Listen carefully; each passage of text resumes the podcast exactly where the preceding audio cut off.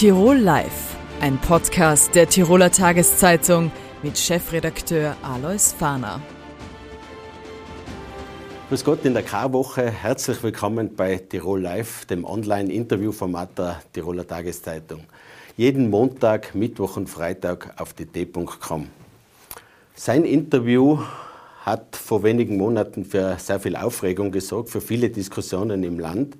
Er hat Fehlentwicklungen in Tirol aufgezeigt und auch mögliche Lösungsmöglichkeiten angesprochen. Herzlich willkommen im Studio Architekt Peter Lorenz. Grüß Gott. Danke.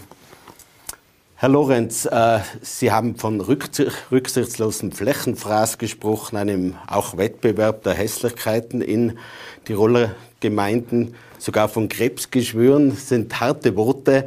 Ähm, können Sie das ein bisschen näher definieren? Ja, diese Worte kommen aus meiner Wahrnehmung durch mein Fahren durch das Land. Und äh, wir haben ja letztes Jahr darüber gesprochen. Und äh, zu meinem Erstaunen äh, bin ich nicht der Einzige, der das so bemerkt hat, sondern es hat eine unglaubliche Welle von Zustimmungen gegeben. Das heißt, es gibt ähm, eine, würde ich schon sagen, eine gefühlte Mehrheit in Tirol, die beginnt, die Entwicklung in unserem Land zu kritisieren. Es ist in unserem Leben immer aufwärts gegangen und jetzt plötzlich stehen wir vor Corona, vor, vor einem nicht gar so guten Image, vor einem Verlust äh, der, der, der Werbewirksamkeit Tirols und vor neuen Problemen. Und ich denke, das ist vor allem auch eine große Chance. Äh, Tirol braucht sehr viel Fläche. Meine, die Bevölkerung wächst ja auch weiterhin, aber man hat äh, den Eindruck, und es wird auch von Kritikern wie von Ihnen gesagt, dass äh, zum Teil wild in die Gegend hineingebaut wird. Äh, wie könnte man da bremsen, gegensteuern? Ja, ich meine, das, der Fakt ist, dass wir in Österreich Spitzenreiter in Europa sind in der, in der viel zu hohen Umwidmung von Agrarflächen, von Freiland. Ähm, das ist nicht neu, die Sache ist schon seit Jahrzehnten bekannt. Seit 20 Jahren steht es in den Übereinkommen der Regierungen, der verschiedenen Regierungen, dass dieser Flächenverbrauch reduziert gehört. Man hat sich auf ein Sechstel festgelegt. Das Sechstel haben wir heuer schon wieder äh, gewidmet. Also auch 2022, wie immerhin WWF feststellen muss. Also wir haben mittlerweile schon internationale Kritik an unserem Verhalten. Und ähm, ich glaube, man merkt es auch. Wir haben in wenigen Jahren haben wir unser Land eigentlich schon sehr, sehr kaputt gebaut. Ist es dann, dann nicht schon relativ spät, wenn man gegensteuern möchte? Die, die Gemeinden sind so, wie sie sind. Es gibt schönere, es gibt wahrscheinlich weniger schöne. Was kann man da jetzt noch tun? Ja, Sie sprechen die Gemeinden an. Ähm, seit 1962 obliegt die, die, Raumordnung in erster Linie, Raumplanung in erster Linie den Gemeinden. Das heißt, das Land Tirol hat ja nur eine Aufsichtspflicht. Und ähm, Dementsprechend lang sind auch die Kritiken an dem Verhalten der Gemeinden. Das ist also nicht neu, das hat begonnen schon vor 50 Jahren ungefähr. Und äh, damals hat man sehr viel gesprochen über die Zesiedelung, heute spricht man schon vom Flächenfraß und von Verschwendung. Also die Sache hat sich dramatisch verschlechtert. Und es ist einfach so, dass, äh, dass, dass das in sich ein Widerspruch ist, wenn die Gemeinde zuständig ist für Raumplanung.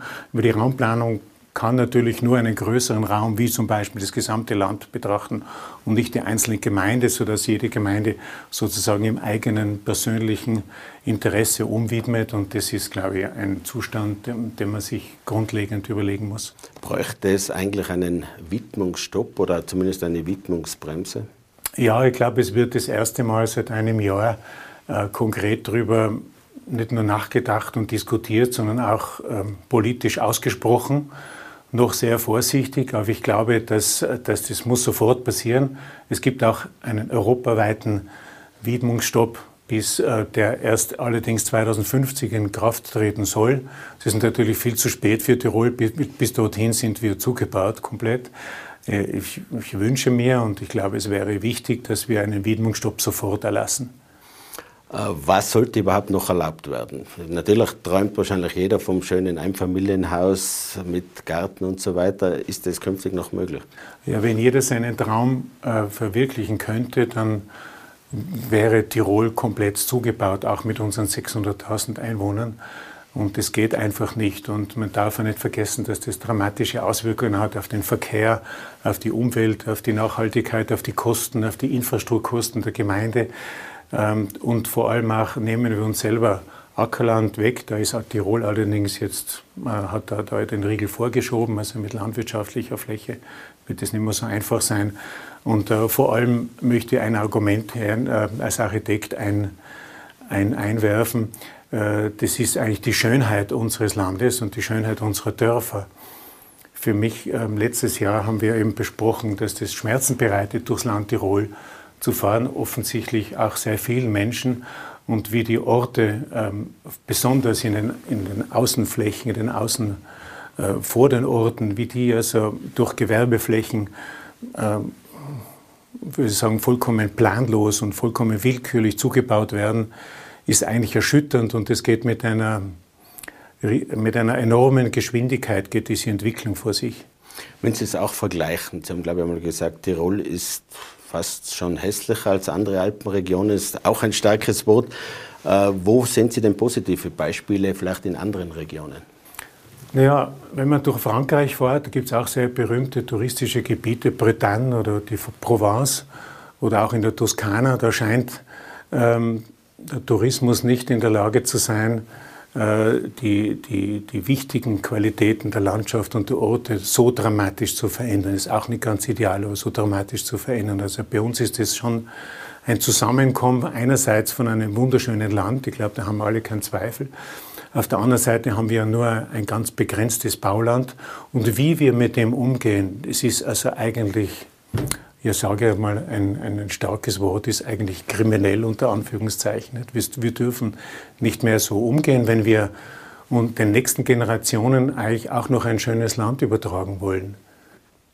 Äh, sehen Sie da vor allem auch den Tourismus in der Verantwortung, die Wirtschaft generell, die natürlich die Gewerbeflächen auch haben will? Sind es die Gemeinden, die auch Geschäfte machen wollen oder einfach jeder Einzelne, der einfach wunderbar wohnen will? So quasi? Naja, es gibt in erster Linie gibt schon die Lust, einfach Geld zu verdienen. Nicht? Und äh, das Geldverdienen durch Umwidmung ist sehr einfach. Ich habe Ackerland oder einen Wald, der kostet ein paar Euro pro Quadratmeter. Durch Umwidmung kann ich also mit relativ viel, wenig Aufwand sehr viel Geld verdienen. Ich glaube, das ist... Äh, die steckt, steckt natürlich sehr viel Versuchung dahinter, dass ich sage, ja, ich will jetzt meinen Acker nicht mehr bewirtschaften oder den Wald nicht mehr, nicht mehr führen, sondern ich will ihn umwidmen, kann Geld machen. Das, dieses Anliegen ist ja menschlich verständlich, nur in diesem Ausmaß geht es einfach nicht. nicht? Und ähm, ich glaube, wir müssen da wirklich Stopp, stoppen, zurückrudern und, äh, und uns das neu überlegen, eine neue Richtung einschlagen. Der Tourismus ist natürlich teils verantwortlich, aber ich denke, es ist auch äh, die Art und Weise, wie wir den Tourismus sehen, dafür verantwortlich. Ich glaube, man kann ja nicht den Tourismus generell negativ sehen, sondern man muss, man muss lernen, mit dem Tourismus umzugehen. Wie wir zum Beispiel das Kapital Landschaft und das Kapital Ort und Dorf und Stadt, wie wir das dem Tourismus noch immer attraktiv anbieten können. Und ich glaube, das wird immer schlechter, wenn wir durch andere Gegenden fahren, zum Beispiel Slowenien, um irgendwas zu sagen. Die werden da eine sehr starke Konkurrenz aufbauen, weil die also noch viel mehr unberührte Landschaften haben. Inwieweit sind Sie auch Ihre eigene Berufsgruppe gefordert, die Architekten? Viele der Bauten sind natürlich von Architekten geplant worden die auch den Wildwuchs ausmachen. Wo, wo, muss sich da auch die eigene Berufsgruppe an der eigenen Nase fassen? Ja, wir sind, ähm, ich halte uns für Raumordnung, Städtebau und Architektur für verantwortlich. Wir können das jetzt nicht auf die Steuerberater und auf die Ärzte schieben. Ähm, ich glaube, es gibt auch sehr viele positive Beispiele schon vor Jahrzehnten. Also wenn ihr denkt an Heinz-Martin Strehl im Stubaital in den 70er Jahren, die dort wirklich Teilstudien gemacht haben, die hervorragend waren die nur den Nachteil gehabt haben, dass sie nicht mit einem Prozent realisiert worden sind. Das heißt, das Bewusstsein unter den Architekten ist schon da. Es genügt aber nicht, weil das finanzielle Interesse so stark ist, dass natürlich jeder den Weg sucht über die Gemeinde, über den Gemeinderat. Zum Teil werden ja eigene Grundstücke umgewidmet in Gemeinden, sie sind ja auch befangen. Und natürlich gegenseitig gibt es natürlich persönliche Beziehungen zwischen Bürgermeister, den den Grundeigentümern und so weiter, ist ja alles menschlich nachvollziehbar. Aber das ist auch der Grund, warum das zu, diesem, zu dieser unglaublichen Flächenverschwendung kommt. Und das Zweite, was die Architekten betrifft, ist vor allem dann die Gestaltung. Aber ich möchte nur daran erinnern, dass in Tirol nur ein ganz ein geringer Prozentsatz überhaupt von den Architekten gebaut wird. Und, ähm, und ähm, äh, natürlich gute Beispiele gibt es, aber sie sind sehr selten geworden. Oder sie sind sehr selten. Sie haben das Bauen in die Breite angesprochen. Es geht von jedem Gewerbezentrum bis zu vielen anderen Projekten. Man müsste wahrscheinlich mehr auch in die Höhe kommen. Äh, es gibt Lösungen, Sie haben selber schon manche realisiert, wo unten das Geschäft ist und oben kommen Schulen, Wohngebäude und so weiter. Müsste man hier ansetzen? Ja, wir haben ja mit dem Landesrat Trater zusammen einer kleinen Arbeitsgruppe ein sogenanntes Impulspapier auf die Beine gestellt. Und ähm, dort ist es auch, muss ich sagen, sehr positiv und sehr konstruktiv äh, verstanden worden und auch kommuniziert worden und auch im Landtag bereits diskutiert, dass wir in Tirol nur die vertikale Dimension zur Verfügung haben in Zukunft. Und wenn man sieht, auf der anderen Seite, wie viel Flächen verschwendet werden für eine Halle plus Parkplätze, kann man sich vorstellen, wenn man, äh, wir sind, äh, wir sind, äh, wir selber haben ja auch Projekte gemacht, zum Beispiel in Wien, wo wir den, das Parkdeck äh, platzieren nicht vor dem, äh, nicht vor dem äh, Lebensmittelmarkt, sondern unter dem Lebensmittelmarkt. Dann kommt der Lebensmittelmarkt, drüber eine Schule, eine öffentliche Schule und drüber die Außenanlagen. Das heißt, ich habe vier Grundstücke, die ich übereinander stapeln kann. Und äh, das bedeutet, dass ich nur ein Viertel des Grundstückes verwende. Ich möchte da noch viel weiter gehen und nicht nur über Neubauten sprechen, sondern auch über bestehende Gewerbegebiete. Wir haben das ja auch in Mühlau-Orzel eine städtebauliche Studie darüber gemacht, wie kann man diese Flächen, die vollkommen untergenutzt sind, die also nur eingeschossige Gewerbehallen haben, wie, wieso kann man da nicht über der Höhe von fünf bis sechs Meter bis zur Höhe, sage ich jetzt einmal in Innsbruck 20 Meter, mit Wohnbau äh, besetzen? Das würde erstens die Grundanteile drastisch reduzieren. Die sind ja derzeit in Tirol ins, äh, ins Nirvana hinauf gestiegen. Und, ähm, und wir könnten auch wieder leistbaren Wohnraum anbieten durch diese Methoden. Aber das erfordert ein kräftiges Umdenken, weil es ist relativ praktisch und einfach, die, die Funktionen in einer Stadt zu trennen. Da gibt es weniger Probleme. Aber ich denke, wir müssen jetzt neue Probleme äh, vermeiden. Ein Vorschlag, über den wir auch schon einmal gesprochen haben, wäre von Ihnen, dass die Gemeinden selbst positive und auch negative Beispiele nennen könnten. Was stellen Sie sich hier vor? Ja, es geht zurück. ein bisschen die Idee kommt aus Vorarlberg vor einigen, vor einigen Jahren. Ähm, wir denken, dass das Wichtigste ist, dass Tiroler selber, die Gemeinden selber, die Bürger äh, selber wahrnehmen, was eigentlich äh, in Ordnung läuft und was gut ist, was schön ist und was nicht. So darüber kann man endlos diskutieren. Aber es ist einmal wichtig, dass das Thema überhaupt äh, präsent wird, dass die Leute merken, in welcher Welt wir leben. Wenn ich so durch das Land fahre und sehe, wie sich, ähm, ohne jetzt Namen zu nennen, es betrifft ja fast jeden Ort, wie die Orte sich ähm, einem Wettbewerb der Hässlichkeiten hingegeben haben, dann, dann empfinde ich tatsächlich Schmerzen. Das hat sich nicht geändert und merke, dass das viele andere auch betrifft. Das darf nicht so weitergehen. Wir müssen, wir müssen eine hohe Qualität erhalten in der Planung der Quartiere, in der Ortsplanung, im Städtebau. Natürlich sind die Gemeinden dort weniger Experten als in der Stadt. Da gibt es natürlich mehr größere Abteilungen. Und wir müssen vor allem die baukulturelle Qualität in Tirol, die wir vollkommen vernachlässigt haben, generell ganz massiv erhöhen. Da sind wir wirklich auch hinter Nachbarländern weit zurückgefallen. Herr Lorenz, danke schön für das Gespräch. Danke. Die Vorbereitungsarbeiten haben lange gedauert. Vom 13. bis 15. Mai findet in Innsbruck erstmals das internationale äh, Festival des Journalismus statt.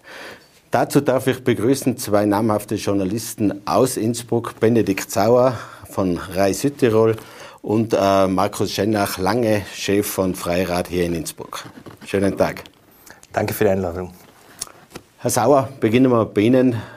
Äh, wie ist euch die Idee dazu gekommen, so ein Festival in Innsbruck zu veranstalten? Die Idee ist uns äh, in der schönen Stadt Ferrara in der Boebene gekommen und zwar deshalb, weil dort ein äh, italienisches äh, Magazin. Ich habe ein paar Ausgaben mitgebracht, das sehr originelles Magazin, das seit vielen Jahren internationale Berichterstattung mit Übersetzungen macht.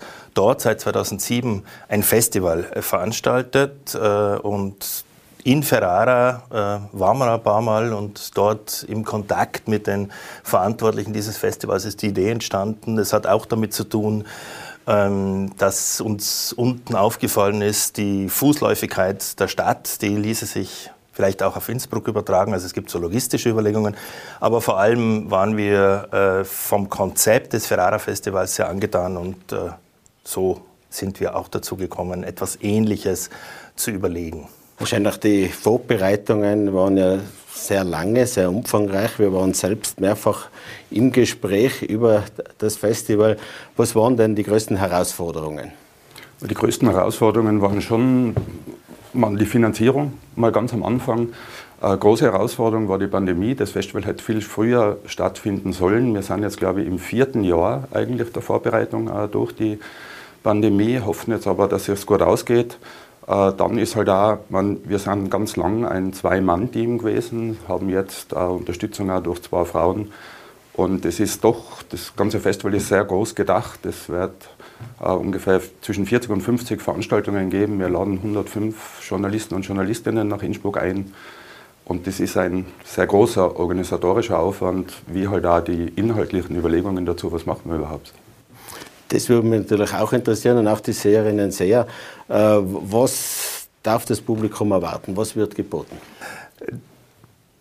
Der Name des Festivals heißt äh, Internationale Tage der Information. Die Internationalität äh, ist im Fokus. Ähm, Regionalberichterstattung, Lokalberichterstattung und die Diskussionen darüber finden ja durch andere Medien statt. Unser Fokus geht um internationale Berichterstattung. Und äh, in dem Zusammenhang geht es wirklich um eine breite Themenpalette. Also wir diskutieren über Afghanistan beispielsweise, zwei Journalistinnen, die nicht mehr in Afghanistan leben, sondern äh, im Exil leben, kommen zu uns. Es gibt einen kleinen Schwerpunkt äh, zu Belarus äh, beispielsweise. Es kommt äh, der äh, frühere Anwalt des Whistleblowers Snowden, der diskutiert äh, über Whistleblowing und man sieht an diesen Beispielen schon, es geht einerseits um internationale, wenn man so will, Krisenherde, wo auch die Berichterstattung extrem erschwert ist und es geht gleichzeitig um den Journalismus auch als Thema.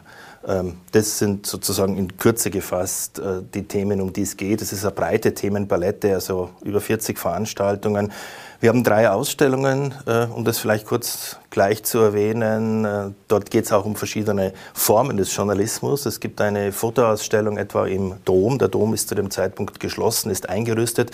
Ein äh, namhafter Fotojournalist, der den Klimawandel sozusagen begleitet. Hochwasserspiegel zeigt dort Fotos oder wir können Fotos dort zeigen. Und es gibt zum Beispiel eine Comic-Ausstellung in der, im Taxis-Ballet Kunsthalle Tirol. Also auch die verschiedenen journalistischen Darstellungen Ausdrucksformen ähm, werden sichtbar und beispielhaft gezeigt.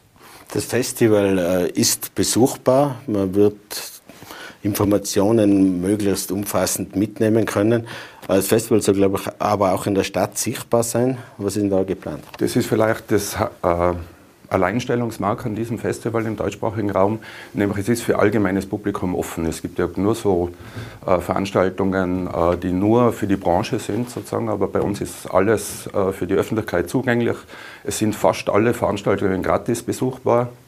Äh, wir haben, ich glaube im Moment sind es 15 verschiedene Spielorte in Innsbruck. Das meiste wird im Treibhaus, im Haus der Musik stattfinden, aber wir haben auch Veranstaltungen im Literaturhaus am Inn, in der Wagnerischen Buchhandlung bei Lieber Wiederin im ORF-Zentrum äh, und viele mehr.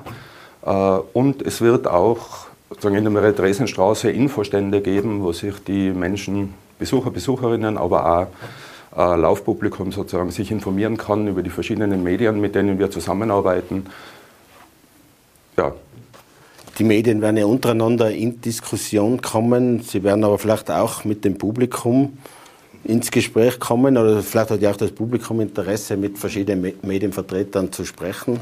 Da Gibt es da spezielle Formate oder ist das bei jeder Diskussion dann möglich? Grundsätzlich bei jeder Diskussion möglich. Eben die Niederschwelligkeit äh, war ganz ein wichtiges Anliegen von Anfang an. Also möglichst gratis Zugang, äh, das war schon Thema. Von daher auch die Herausforderung der Finanzierung.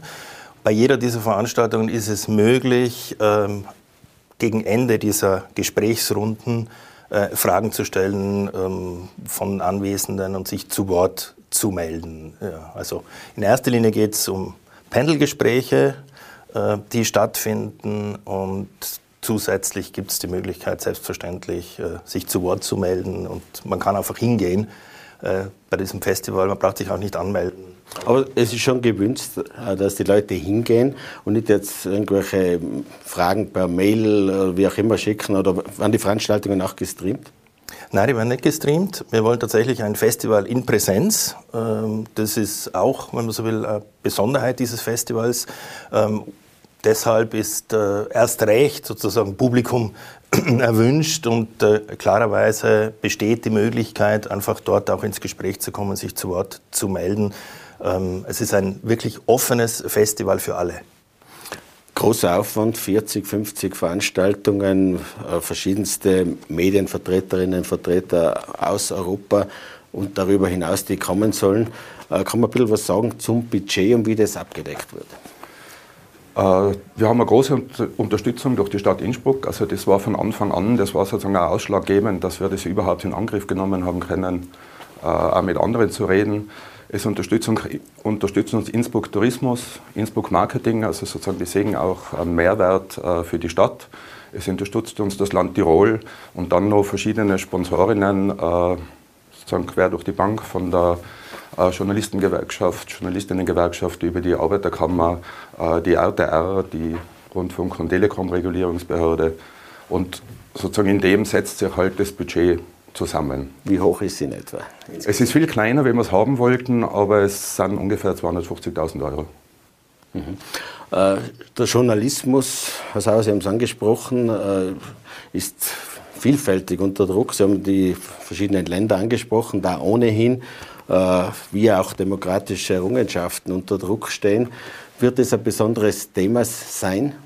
Ja, das kommt in verschiedenen äh, Panels äh, selbstverständlich zur Sprache. Also wir haben bewusst kein Überthema. Es geht um aktuelle äh, Herausforderungen in äh, verschiedensten Ländern. Es wird ein Panel zum Beispiel zur Türkei geben mit dem Titel Pressefreiheit unter permanentem Druck. Afghanistan habe ich schon angesprochen, da geht es um Menschenrechte und Frauenrechte, aber eben auch um die Schwierigkeit, überhaupt über dieses Land etwas zu erfahren. Und es wird eingangs ein, wenn man so will, inhaltliches Statement geben. Äh, Reporter ohne Grenzen Deutschland hat jetzt im März einen Fonds aufgelegt äh, für verfolgte Journalisten und Journalistinnen, gemeinsam mit ein paar Stiftungen. Ähm, dieser Fonds für verfolgte äh, Journalisten und Journalistinnen wird Gesprächsthema gleich zur Eröffnung sein. Also es gibt sozusagen sagen zur Eröffnung neben Begrüßungsworten dann gleich einen inhaltlichen Akzent. Und dazu kommt zum Beispiel aus Österreich Daniela Kraus vom Presseclub Concordia. Dieser Fonds wird erläutert und es wird geschaut, wie kann konkret, nämlich äh, international verfolgten Journalisten und Journalistinnen geholfen werden. Also gleich zu Beginn ist genau das, was Sie angesprochen haben, Thema. Inwieweit ist jetzt auch der Ukraine-Konflikt aus aktuellen Gründen ein besonderes Thema? Er ist Thema äh, in verschiedenen äh, Diskussionsrunden, äh, nicht ganz explizit. Wir haben ganz am Ende der dreitägigen Veranstaltung Sonntag ein Panel zu Flucht und EU mit Bischof Glättler, mit äh, der Geschäftsführerin von Ärzte ohne Grenzen, mit äh, dem Experten äh, Gerald Knaus und zwei Journalistinnen. Dort wird selbstverständlich Thema sein, gleich am Anfang beim erwähnten Schutzschirm wird es Thema sein, weil äh, in letzter Zeit ja bekannt geworden ist, dass auch viele Kollegen und Kolleginnen aus Russland das Land verlassen, ganze Redaktionen lösen sich auf. Das heißt, die Folgen des Krieges und des Regimes von Putin sind dort spürbar und wir haben einen kleinen Schwerpunkt Belarus. Äh, alle Personen, äh, die zu uns kommen, leben inzwischen im Exil. Belarus ist sozusagen das Aufmarschgebiet äh, geworden, wenn man so will, für den, mit ein Aufmarschgebiet für den Ukraine-Krieg. Also man sieht an diesen Beispielen vielleicht, der Krieg spielt notgedrungen mit rein. Herr Schenach, äh, Medien sind auch im Westen quasi unter Druck. Es gibt wirtschaftliche Zwänge, Sparmaßnahmen. Sind wahrscheinlich Luxusprobleme gegen die Probleme in verschiedenen anderen Ländern. Wird das auch thematisiert? Es wird nicht konkret thematisiert. Also ich glaube, das ganze Festival äh, thematisiert es irgendwie, weil wir wollen ja zeigen, dass Medien, gerade Qualitätsmedien, wie immer man die äh, definiert, dass die einfach unumgänglich sind für Demokratie und sozusagen, dass diese Informationen, die wir brauchen, um demokratisch zu partizipieren, die werden uns von diesen Medien geliefert. Und deswegen haben sie ja totale Wichtigkeit und Notwendigkeit. Deswegen auch die Idee, äh, dass sich diese Medien in der Theresienstraße präsentieren können in Infoständen, dass sie auf diese Art und Weise auch Unterstützung erfahren. Medien sind natürlich auch in Diskussion, aber eben auch durch Druck, auch im Internet, wo sich ja quasi jeder selber seine äh, eigene Wahrheit zusammenzimmern kann. Es wurde angesprochen, es wird thematisiert. Aus Ihrer Sicht, Herr Sauer, sollte man da noch einen speziellen Schwerpunkt setzen? Also im Festival ist es so, dass wir ähm, verschiedene neue Formate thematisieren. Ähm, reflexiv, äh, Stellenwert von Blogs, Stellenwert von Wikipedia und ähnlichen äh, Formaten, Glaubwürdigkeit dieser Formate. Ähm, es wird äh, der Herausgeber der Tagespresse Fritz Järgisch ein Buch präsentieren, die Geister, die ich teilte. Er meint damit sozusagen äh, den Hype um Social Medias, die er sehr äh, kritisch reflektiert und die Herausforderung mit Fake News umzugehen. Was sind Fake News? Im Tagesgeschäft sozusagen jetzt äh, auch von Ihnen und der Redaktion der Tiroler Tageszeitung Richtung Check und Gegencheck äh, ist äh, ein Grundprinzip des Journalismus, aber zunehmend äh, schwieriger. Äh, rechercheintensive Herausforderungen. Es werden die beiden äh, Investigativjournalisten Obermeier, Obermeier, die bis vor kurzem für die Süddeutsche Zeitung gearbeitet haben, jetzt zum Spiegel wechseln, äh, sozusagen darstellen, wie aufwendig ist investigative Recherche. Äh, all das wird äh, Thema sein bei diesem Festival. Aus eurer Sicht, wann ist das Festival ein Erfolg und ist es geplant, es dann in den nächsten Jahren fortzusetzen? Ich glaube, es ist ein Erfolg, wenn es einmal stattgefunden hat. Es ist nicht mehr lange hin, aber wir sind zuversichtlich, also es wird stattfinden. Äh, es ist geplant, dass es weiterhin stattfindet und zwar jährlich, ähm, dass Innsbruck sozusagen als ein Platz wird für das. Äh, die Absicht ist es jetzt einmal drei Jahre wirklich zu probieren und zu sehen, wie sich das entwickelt.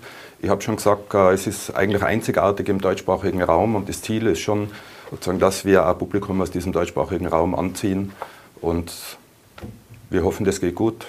Wissen tun wir es in drei Jahren, sage ich jetzt mal. Man erwartet spannende Diskussionen, wahrscheinlich gerade die Veranstalter selbst. Ähm, was ist jetzt aus eurer Sicht dann zu erwarten, äh, das vielleicht, was man auch mitnehmen kann als Besucher?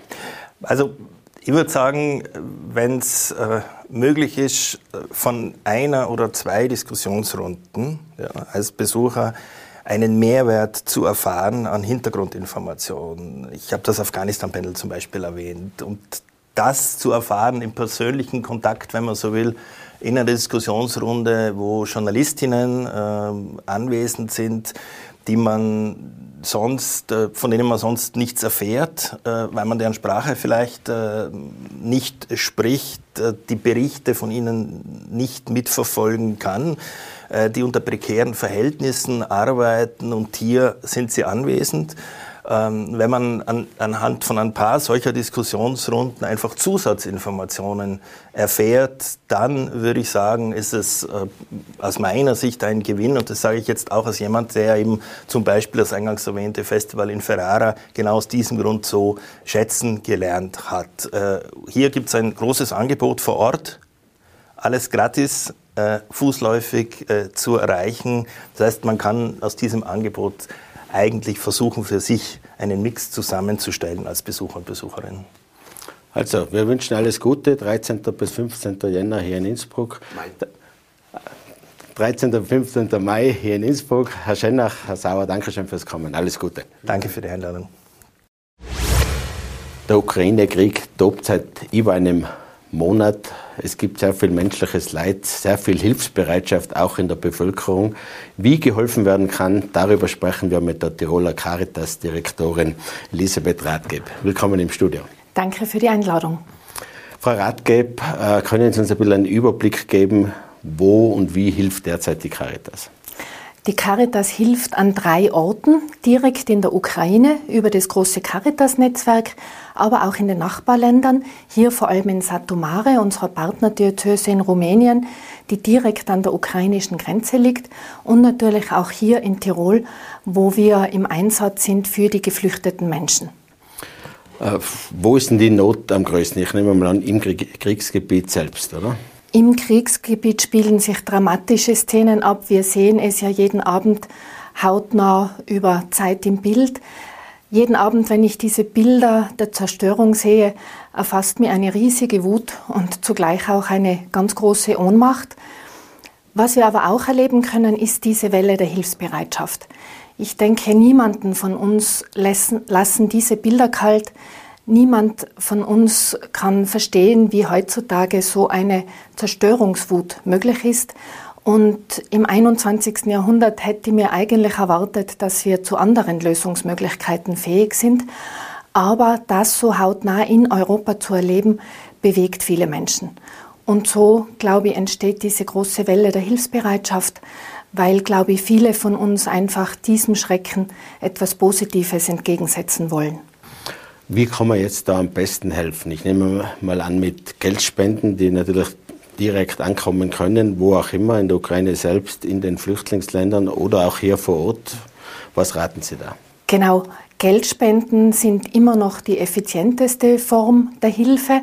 Wir verwenden sie derzeit in der Ukraine für Lebensmittel, für Wasserversorgung, für die Versorgung von alten und behinderten Menschen, für Transporte, für sichere Transporte vor allem, aber auch hier bei uns. Wir geben aktuell Lebensmittelgutscheine aus an geflüchtete Menschen aus der Ukraine, weil es ein großes Loch gibt zwischen dem Ankommen hier bei uns in Tirol und der ersten Auszahlung der Grundversorgung. Und hier haben wir jetzt einen großen Bedarf an Geldspenden. Wir haben auch mit der Firma M-Preis diese Spendenaktion initiiert, wo man direkt an den Kassen spenden kann und erleben jeden Tag die Menschen im Haus aus der Ukraine, die diese Gutscheine abholen. Hier spielen sich dramatische Szenen ab. Vor einigen Tagen war eine Gruppe junger Frauen bei uns im Haus, die alle ihre Babys im Arm oder im Kinderwagen mitgebracht haben. Und so bekommen diese unglaublichen Zahlen, die wir hören, von 4,5 Millionen geflüchteten Menschen ein Gesicht und eine ganz persönliche Geschichte. Äh, wie kann man denn vor Ort helfen? Sie haben gesagt, es geht auch um sichere Transportwege, um äh, Lebensmittelversorgung vor Ort. Ich kann mir vorstellen, es ist extrem gefährlich. Ja, die Caritas-Mitarbeiterinnen in der Ukraine, über 1000 arbeiten dort, leben wirklich unter sehr gefährlichen Bedingungen. Viele arbeiten aus Bunkern heraus und versuchen unbedingt dort die Hilfe aufrechtzuerhalten. Die Caritas Wien hat hier ja sehr lange, 30-jährige Verbindungen und wir hören über diese Netzwerke täglich dramatische Geschichten. Hat es da auch schon Opfer gegeben? Man kann sich vorstellen, dass es einfach angesichts der Gefährlichkeit, angesichts der Bomben extrem gefährlich ist, in die Gebiete zu gehen. Ja, leider werden ja auch Zivilbevölkerung getroffen und da gibt es natürlich auch Opfer. Es ist, glaube ich, für uns alle erschreckend, diese Bilder der Zerstörung zu sehen, auch die Bilder der Gräueltaten aus Butscha. Wir sehen hier ein Ausmaß der Aggression. Ich glaube, das hätte niemand von uns für möglich gehalten. Wie kann man in äh, den Ländern, Rumänien haben Sie angesprochen, aber auch Polen und so weiter, Moldau, wo die Menschen hinflüchten, wie kann man da helfen? Aktuell dürfen wir aus dem Landeslager die Feuerwehrsammlung transportieren. Hier ein ganz großes Danke an die Tiroler Feuerwehren, die ja sehr intensiv gesammelt haben, Sachspenden, ganz neue Bettwäsche, Babysachen, Windeln, Hygieneartikel.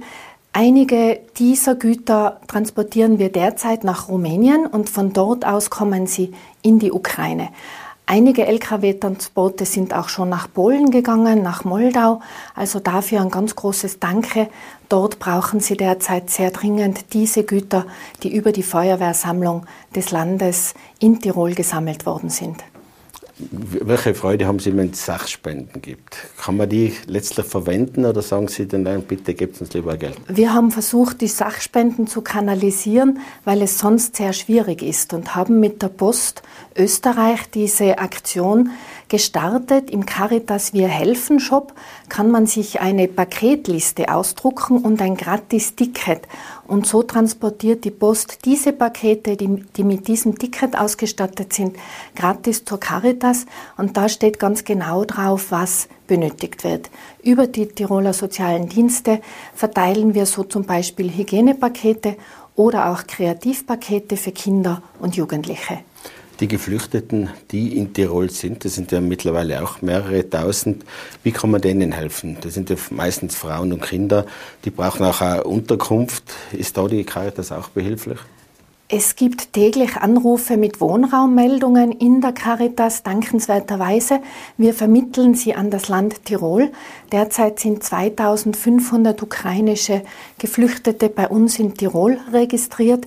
Ich glaube, wir müssen damit rechnen, wenn es nicht gelingt, bald Frieden zu schließen in der Ukraine, dass noch eine viel größere Zahl zu uns kommen wird. Sehr viele sind gut ausgebildet. Also ich denke, da gibt es auch große Chancen am Arbeitsmarkt. Aber wir erleben natürlich auch die Waisenkinder. Wir erleben sehr viele behinderte und gehörlose Menschen. Hier sind die Lebenshilfe SOS Kinderdorf und Jugendland sehr gut im Einsatz, auch in Vernetzung mit den Tiroler sozialen Diensten und anderen Hilfsorganisationen. Also da glaube ich, leistet Tirol derzeit einen großen Beitrag. Der Krieg lässt niemanden kalt, Sie haben es angesprochen. Die Welle der Hilfsbereitschaft ist wirklich enorm. Hat sich da seit Beginn des Krieges etwas verändert? Ist vielleicht sogar noch größer geworden? Äh, derzeit haben wir eine gleichbleibende Intensität auch der Anrufe, der Angebote. Es gibt ganz verschiedene Angebote von Dolmetschdiensten über psychologische Hilfe. Transportfirmen bieten LKWs an und sehr viele Menschen auch ihre ehrenamtliche, ihre freiwillige Hilfe. Für diese Menschen haben wir inzwischen Online-Schulungen im Angebot, damit sie nicht blauäugig in diese Hilfe starten, sondern gut ausgerüstet. Äh, man wird helfen müssen, solange das geht, aber es geht natürlich auch an die Substanz. Äh, wie lange kann man quasi dann als Hilfsorganisation da tätig sein? Das ja, ich glaube, dieser lange Atem wird wichtig sein dass wir unsere Kräfte gut einteilen, dass wir sehr gut schauen, dass unsere Menschen nicht ausbrennen, dass es Unterstützung gibt und Begleitung gibt. Da sind wir derzeit gerade auch am Aufbau eines ehrenamtlichen Netzwerkes. Was mich sehr freut, sind die vielen Schüler und Schülerinnen, die sich an einem Laufwunder beteiligen wollen. Gerade Kinder und Jugendliche haben am Anfang sehr oft angerufen, wie können wir helfen? Und wir laden die Schulen ein, ein Laufwunder zu organisieren und haben da inzwischen schon über 1500 Schüler und Schülerinnen angemeldet. Ich glaube, diese Mischung macht es aus, aus ganz konkreter Hilfe, aus aktiv werden können und aus sich gegenseitig unterstützen und stützen. Äh, wie arbeiten denn die Hilfsorganisationen zusammen? Ich nehme an, im Inland ist man ohnehin gut eingespielt. Wie ist denn im Ausland? Ist da eigentlich egal, wohin man das Geld spendet? Ja, wir haben da sehr gute Kontakte auch zu anderen Organisationen und vor Ort wird immer geschaut, wer kann jetzt in dieser Region gerade am besten helfen. Ob das dann die Caritas, das Rote Kreuz oder Ärzte ohne Grenzen sind, da gibt es eine sehr enge Kooperation. Hier in Österreich äh, spielt ja die Dachmarke Nachbar in Not eine große Rolle, die Kooperation mit dem ORF, die, glaube ich, dann für alle gemeinsam auch die Spenden sammelt. Aber natürlich ist jede einzelne Hilfsorganisation auch dankbar für Spenden für ihre zweckgewidmeten Projekte. Äh, die Ukraine erfordert extrem viel an Hilfe. Zu befürchten ist noch lange. Äh, wie schaut es aus mit anderen Hilfsprojekten? Es ist natürlich, wenn es so ein großes Projekt gibt, gibt es vielleicht Probleme mit anderen. Und es könnte ja neue geben. Man redet von Lebensmittelknappheit, dass vielleicht die Entwicklungsländer da gar in eine Hungerkrise schlittern. Genau, das macht uns sehr große Sorgen, gerade in unseren Partnerländern in Mali und Burkina Faso, also am Rand der Sahelzone, äh, ist derzeit schon eine Hungerkrise im Anzug mit glaube ich, am großen Bedrohungspotenzial für sehr viele Menschen. Wenn jetzt die Lebensmittelversorgung der Weizen aus der Ukraine fehlt und die Lebensmittelpreise insgesamt steigen, werden wir in Afrika ganz große Probleme bekommen. Aber auch hier bei uns möchte ich die Menschen nicht vergessen, die jetzt durch die Teuerungswelle sehr betroffen sind. Wir haben ja schon durch die Corona-Krise gesehen, dass eine ganz neue Schicht des Mittelstandes auch betroffen ist. Am Ende ihrer Ersparnisse ist. Also auch diese Menschen hier bei uns, denke ich, sollten wir nicht vergessen. Und deswegen gilt auch diesen Menschen hier bei uns unsere ganze Aufmerksamkeit. Wie kann da die Caritas agieren? Weil man sollte in so vielen Ecken der Welt, aber auch im Inland helfen. Geld ist endlich, oder? Ja, genau. Also ich träume immer davon, dass uns Bill Gates oder irgendeiner der Milliardäre einmal eine ganz riesige Summe äh, anruft und eine ganz riesige Summe zukommen lässt. Aber wir erleben derzeit auch sehr, sehr großzügige Spenden unserer ganz treuen Spender und Spenderinnen hier in Tirol, seien es Privatpersonen oder auch Firmen. Dafür ganz ein großes Danke.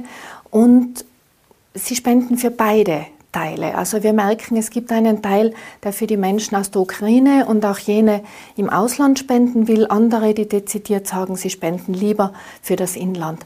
Und so hoffe ich sehr, dass es sich für alle Beteiligten ausgeht und vertraue da sehr auf die Großzügigkeit der Tiroler und Tirolerinnen. Frau Rakeb, danke fürs Kommen, danke fürs Gespräch. Danke für die Einladung.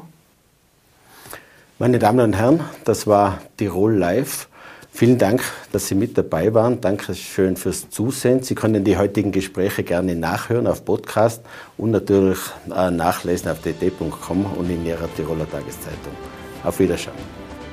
Tirol Live, ein Podcast der Tiroler Tageszeitung. Das Video dazu sehen Sie auf tt.com.